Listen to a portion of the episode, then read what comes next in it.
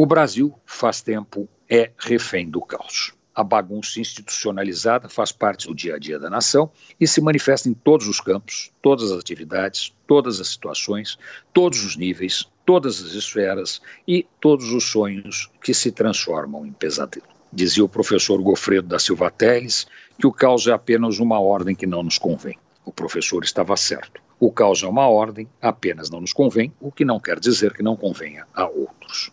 Por exemplo, o presidente da República é fã do caos e tenta instaurá-lo diariamente na vida dos brasileiros. É prestar atenção nas suas falas completamente sem sentido e na rapidez com que ele desdiz o que disse para se ter claro que ele profetiza o fim do mundo e a explosão do cosmos para gerar um novo Big Bang que ele não sabe o que é nem para que serve, mas que seus apoiadores acham o máximo, porque é preciso viver o novo, nem que para isso milhares, inclusive eles, morram.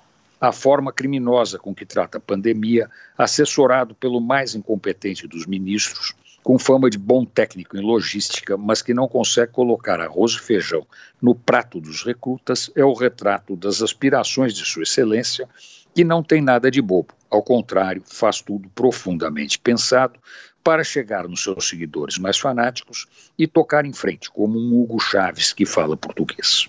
O problema é quando essa base de apoio incondicional resolve colocar condições.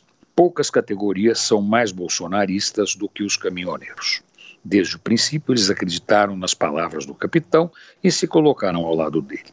Só que eles não gostaram do que viram e decidiram se mexer fazer greve, parar o país, nos deixar sem comida, sem remédios, sem vacinas. Aí o presidente acha que não pode. Tem que se fazer alguma coisa. O ministro da Economia que se vire, mas greve de caminhoneiro, nem pensar. Antônio Penteado Mendonça para a Rádio Dourado e crônicasdacidade.com.br.